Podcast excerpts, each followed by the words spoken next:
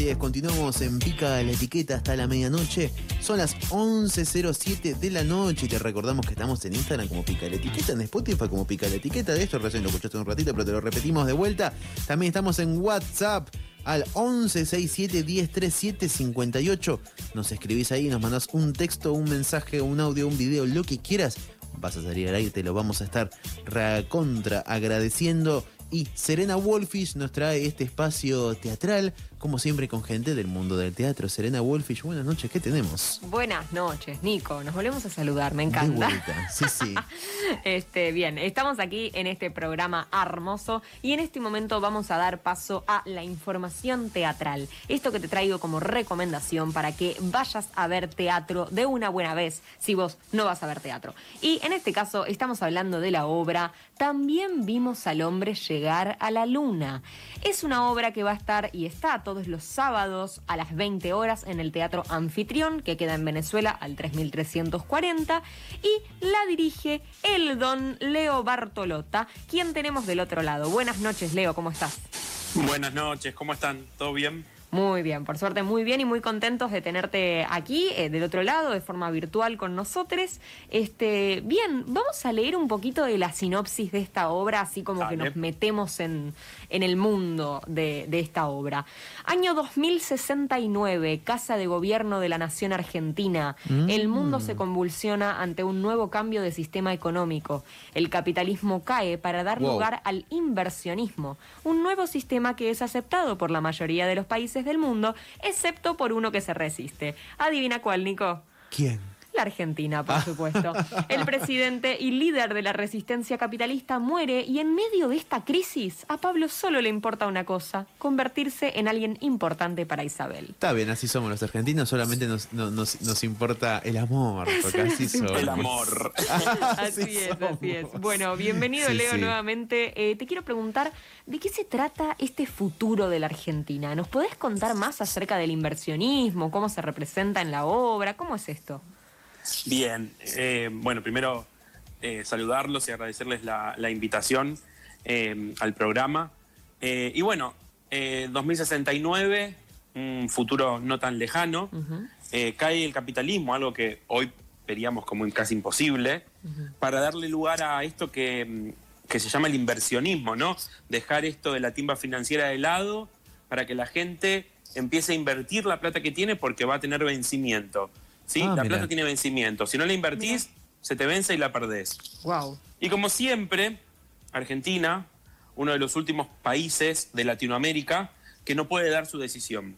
No se puede decidir para un lado y para el otro. Eh, mitad del país quiere ser capitalista, mitad del, país, mitad del otro quiere ser eh, inversionista. Siempre está mitad y mitad, dando vueltas. Ok. Y entre todo esto encima, el líder de la resistencia capitalista y también presidente de la Argentina, tras un bombardeo a la Casa Rosada, muere.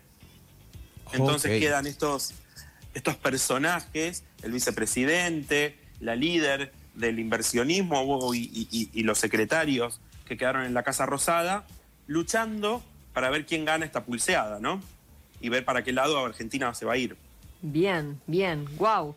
Bueno, eh, tenemos que aclarar, voy a aclarar que la autora de esta obra es Rocío Carrillo y ella, además de ser autora, bueno, también es una de las actrices, ¿no? Una de las personas que, que, representan esta obra. Entonces te pregunto, bueno, ¿cuál es tu relación con la autora de la obra, más allá de que en este momento la estás dirigiendo, ¿no? A ella como actriz, pero digo, en algún momento te tocó aceptar este proyecto como director, ¿no? Encararlo. ¿Sabes de dónde surgió la idea de escribir de ella sobre una U o distopía, no sé si decir utopía o distopía. Mirá, el, con Rocío, más allá de que tenemos una, muy fuerte amistad, y, yo la quiero mucho y creo que ella a mí también, em, trabajamos mucho ya con otras obras. Yo como actor, eh, en una que se llamaba ¿Quién es Dostoyevsky? que nos fue muy bien, estuvimos mucho tiempo en cartelera. A mí me suena mucho. Me suena mucho esa obra, seguramente vi el cartel o me invitaron en algún momento, creo que no fui a verla.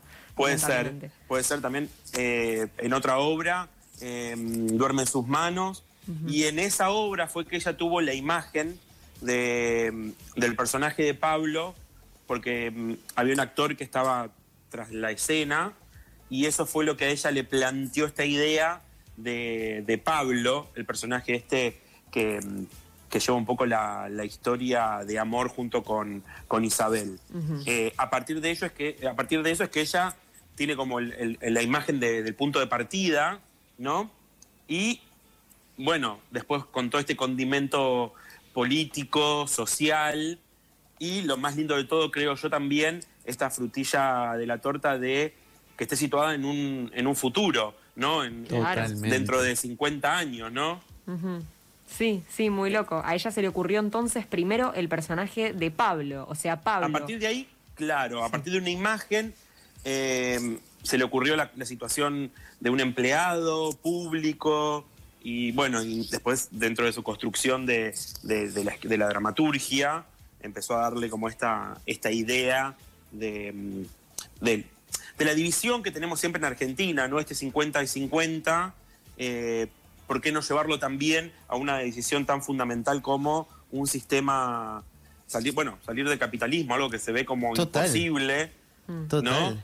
Sí, sí, sí, es una dicotomía tremenda la, la que plantea la obra de un cambio de sistema, que hoy estamos atravesando la crisis de un sistema, Sí. pero al momento no estamos en ese momento de che, cambiamos el sistema, no, o sea, no estamos en una situación de hacer un referéndum, No, por y- ejemplo, para cambiar un sistema, es muy distópico. De hecho, esto que decía Leo nos Sí, sí, sí. resulta absolutamente, ni siquiera te diría lejano, nos resulta imposible y ese es el Claro. problema, ¿no? Digo, no se puede empezar por cambiar nada si uno piensa que Total. ese cambio no es posible. Totalmente, totalmente. Por eso me parece que un planteo de, de un futuro eh, y aparte en tono de comedia, tocado todo esto, eh, es, es como que también le da, le da el plus, ¿no? Que la gente puede venir a, a divertirse, a reírse, a- y encima seguramente pensar, ¿no? Decir, apa, el capitalismo puede caer en algún momento y podrá existir alguna otra posibilidad. Digo, eh, todos sabemos Cuba, ¿no? que también eh, se nombra en la obra, que no tiene un sistema capitalista, ¿no? Eh, también en esta lucha de si pasa el inversionismo o no. Eh, eso es lo divertido que, que Rocío plantea en las obras, una mirada seria, política, en tono de comedia. Entonces eso es lo que te da la posibilidad de poder jugar mucho más con los personajes. A mí como, como director me da esta posibilidad de divertirme para divertir y que no sea una cosa profunda solamente, sino también algo que la gente pueda eh, pasar un momento ameno e irse pensando seguramente. Claro, bien, buenísimo. Y te pregunto, Leo, ¿cómo cambian las, las dinámicas de la puesta en escena, ¿no? De, de la escenografía, del vestuario, de todo lo que se ve para afuera y bueno, también te pregunto de todo lo que sucedió para adentro, ¿no? En el entrenamiento, en los actores y las actrices, vos como director, en tener en cuenta esto de futuro. Eh, ¿Qué onda con, con recrear un futuro en escena? ¿Cómo es eso? Mirá, eh, algo que yo me planteé desde, una, desde un inicio fue que no sea algo invasivo. ¿no? Que no porque estemos hablando de que pasa dentro de 50 años, eh, todo tenga que remitir a eso. Claro. Por una cuestión de que me parece que la obra está tan bien escrita y tan bien contada que te lleva solo a, a darte cuenta. Si bien hay ciertos toques, como por ejemplo un- el maquillaje o la escenografía, pero el vestuario no, no es esto que nos imaginamos todos, que en 50 años estamos todos vestidos de plateado o, Claro. o- o de astronautas. Claro. No quería caer en esa... Un perro robotizado no, no va a haber. Claro, no quería caer en eso de. mm, bueno, que sea de esa manera porque todos tenemos ese imaginario. Sí, sí. Quería jugar con, con texturas, capaz, con. con- ¿Con algo más con- realista, quizás? claro, quizás con, algo con- que vos lo veas. Sí, disculpame, te, Leo. te puedas. Sí, disculpame lo que te pise, pero eh, Sí. me imagino que te imaginas con una especie de futuro oxidado, algo así como hace Star Wars en cuanto a estética, por ejemplo. eh, po- po- sí, eh, pero llevándolo a lo urbano. Ok, Bien. claro. ¿no? Bien, bien. Como mm, no dejarte. Eh, que, que la mirada al espectador no lo atrape solamente lo grandioso que puede ser eso, sino que se, se- se pueda sentir reflejado con ciertos toques diferentes. Cuando el público lo ve, ve ciertas cosas que están fuera capaz de lo cotidiano, lo que usaríamos cotidianamente. ¿no? Desde ahí, eh, con maquillajes, em, con ciertos detalles que hacen la diferencia para mí. Eh, y con la escenografía también, pero después jugando un espacio eh, que para mí no tiene cambios, como por ejemplo el espacio público, el espacio estatal, ¿no? Sigue siendo las cajas, los papeles, eh, el empleado público, jugando con estos estereotipos La burocracia. pueden ser divertidos, ¿no? Claro. Sí, sí, sí. Muy loco esto también, perdón la, aclaración, ¿no? Digo, no es pregunta, pero esto que vos hablas de las cajas, los papeles. Claro, en un futuro algo que de por sí va a suceder es que todo va a ser digital, pero ¿cómo me voy a perder la oportunidad de poner en escena un montón de cajas y papeles que representen la, la, secretaría, ¿no? Muy es para, a mí me parecía como entretenido jugar este rol que la gente identifica de la burocracia del Estado, ¿no? Empezar a sacar un montón de otras cosas que no están en el texto, pero que a la vez es reconocible por el público. Eh, la empleada pública que capaz que es eh, un poco más achanchada, entonces es la que está en la voz en off, eh, y es la que pasa la llamada, pero no se acuerda nunca el nombre de quién tiene que pasar porque no presta atención, o que en el medio de una llamada se pone a hacer un pedido de empanadas. Esto es un imaginario. Me parece que es interesante saber que en 50 años eso seguramente siga igual. Como hace 50 años atrás era de la misma manera que es ahora. Me, me pareció interesante jugar con esos guiños con el público, ¿no? Estamos escuchando a Leo Bartolota, el director de También vimos al hombre llegar a la luna junto con Cere Wolfish. Exactamente, yo estaba por recordar exactamente lo ah, mismo, me leíste la mente, una conexión de conductores aquí hermosa. Leo, te quiero preguntar, vos recién hablabas como de esta intención de no querer hacer algo eh, invasivo, ¿no? ¿no? No lograr algo invasivo desde la idea de lo futurista. Pienso, em, ¿qué cuota de realismo tiene la obra? Eh, pienso, ¿podés eh, mm, meterla dentro de un tono de actuación realista, dentro de una narrativa realista o excede esos límites? ¿Qué te parece? Mira, eh, qué buena pregunta. Em, sí, es realista. Esa es la primera respuesta que me sale, porque no, no hay nada mm, que salga de esos, de esos márgenes pero también hay algo que está estereotipado en los personajes por una necesidad al, momento del montaje, ¿no? Algo que hace que los personajes no sean, lo voy a decir entre comillas, normales. Claro, lógico. Mm, seguramente te encontrás con este tipo de gente en la calle, pero acá se da una conjunción de cinco personajes que tienen eh, una media elevada, para decirlo de alguna manera. Bueno, lo eh, teatral, ¿no? También, o sea, digo, uno no... no... es una farsa. Claro. No es un absurdo. Está en la cornisa, está caminando por ahí, digamos. es realista, pero tiene momentos de, absurdo, para decirlo de alguna manera. No lo quiero pintar de ese color, pero va por ahí, sí. digo. bien, bien. Y por ejemplo, no, no quiero que nos spoilees nada, ¿no? Pero eh, ¿cuál, es alguno de los personajes con los que nos podemos cruzar si vemos esta obra? Eh, digo, ¿qué, qué persona, un personaje así, uno de estos cinco personajes tan extraños que, que nombrás y tan particulares, me interesa, quiero como hacerme la idea en la cabeza. Y mira, tenés eh, a dos empleados estatales eh, que son secretarios del, sí, sí. del presidente, eh, ingenuos, ¿no? Claro. Eh, uno que apuesta todo por ese trabajo, que es se desvive por eso, que siente que cuando le dicen ocupate de esto es el rol perfecto para él. Claro.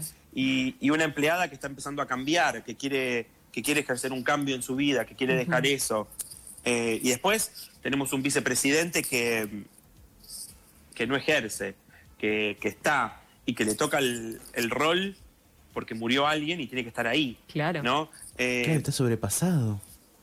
Claro, él de repente estaba, estaba jugando. Claro, como el meme me anotó un amigo, a una referencia muy claro. perdón. Pero el chaval estaba ahí, claro, me perdón. Un amigo, soy esto.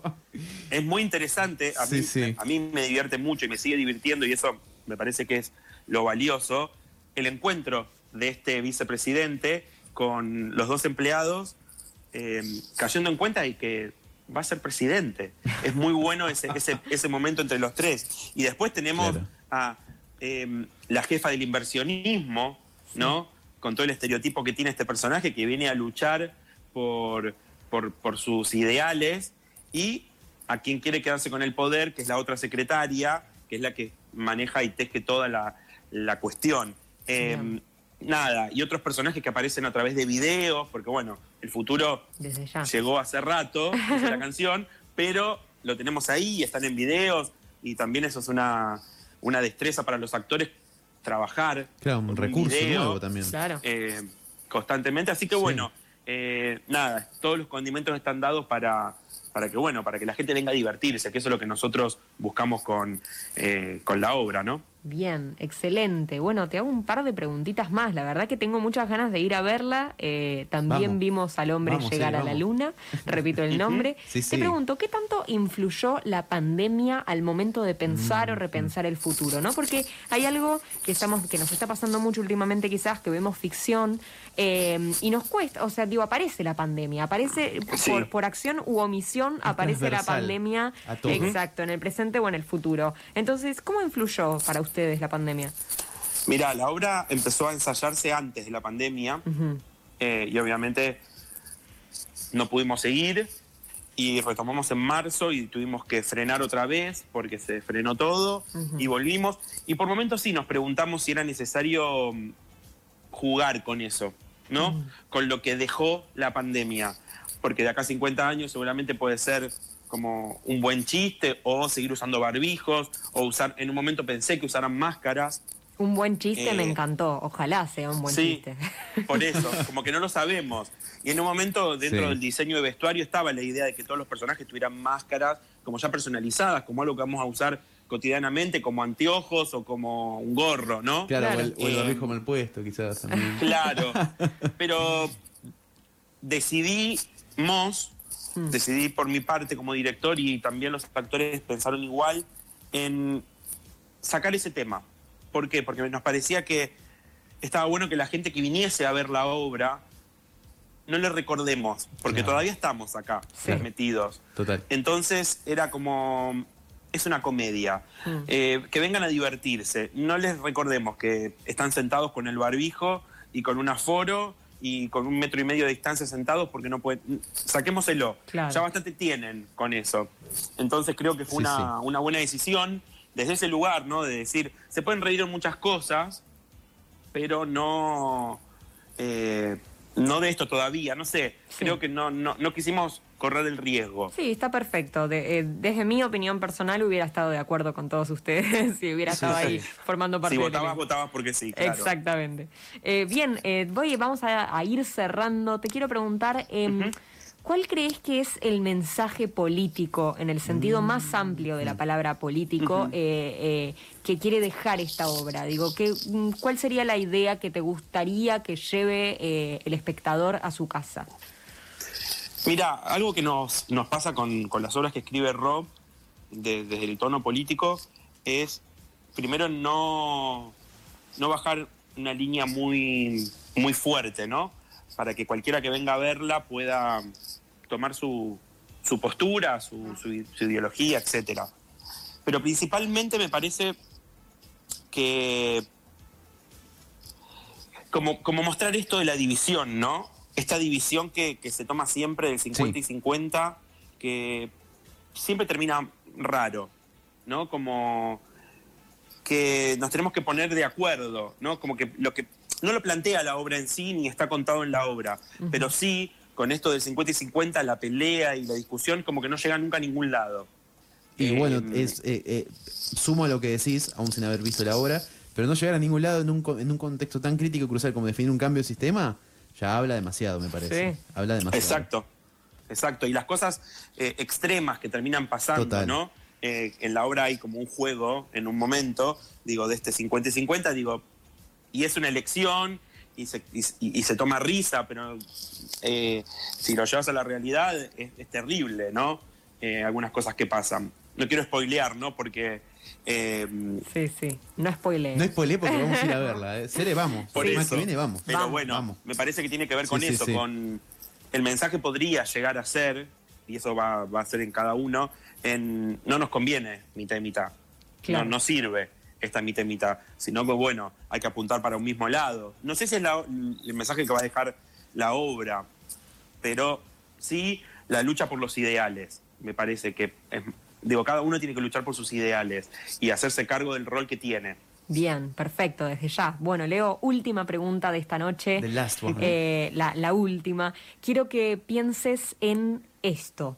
Nosotros nos llamamos pica la etiqueta justamente haciendo alusión a las etiquetas, a los estereotipos, a, estas, a estos rótulos que Sí, nos sí. pone la sociedad o que nos ponemos sin quererlo, formando parte de esta, y que muchas veces nos queremos arrancar porque nos pican, nos pica la etiqueta y nos gustaría arrancarla. ¿Qué clase de etiquetas, qué etiquetas crees que le pueden llegar a picar a la obra? También vimos al hombre llegar a la luna. Uy, qué difícil. Me hubiesen avisado antes, lo pensaba. Ay, sí. En Eh, vivo. No, es así, es así. es- hay que pensarlo en el momento. Em, no, que una de las que me parece que podría llegar a pesar es eh, un mensaje político erróneo, ¿no? Como que uno em, tira cosas partidariamente para mm, influir en la cabeza del otro. Y si bien eso no pasa, tampoco es la intención, mm, creo, de Rocío, que es la autora, ni mía como director. Me parece que está bueno em, arrancarle esa etiqueta, Bien. ya mismo si la obra lo trae, porque está bueno mostrar todos los puntos de vista. Claro, es más es lo que abrir la cabeza creo que logramos. que cerrar la idea, digamos. Claro, exactamente, exactamente, mostrarlo, mm, eh, ver los dos puntos. Y después el otro está, está, está mirando. Bien. Entonces, nada, esa etiqueta de es una obra política, no, saquémosela, no es una obra política, es una obra, una comedia que tiene muchas cosas, otras. Bien, bien. Bueno, perfecto. Leo, clarísimo todo. Muchísimas gracias. Eh, Leo Bartolota, director de También vimos al hombre llegar a la luna, todos los sábados a las 20 horas en el Teatro Anfitrión, que queda en Venezuela al 3340. Muchas gracias por estar esta noche con nosotros. No, por favor, y todas las entradas de septiembre vendidas, recién hay entradas, algunas para No. principios de octubre. No me digas Así esto, que Leo, pero yo ya, ya estábamos con Cera arreglando para ir con los chicos de la- esta semana. Octubre, octubre y, las- Ah. y los dos primeros sábados de octubre están ahí. Octubre. Eh, así que rapidísimo. Perfecto. Sacar, a correr a sacar las entradas para octubre. Ya, a través ya, de ya. Alternativa Teatral. Alternativa teatral, exactamente. Por ahí ya pueden sacar. Perfecto. Muchísimas gracias, Leo. No, Termina por bien la favor, noche. chicos, a ustedes. Chau, Muchas chau. gracias.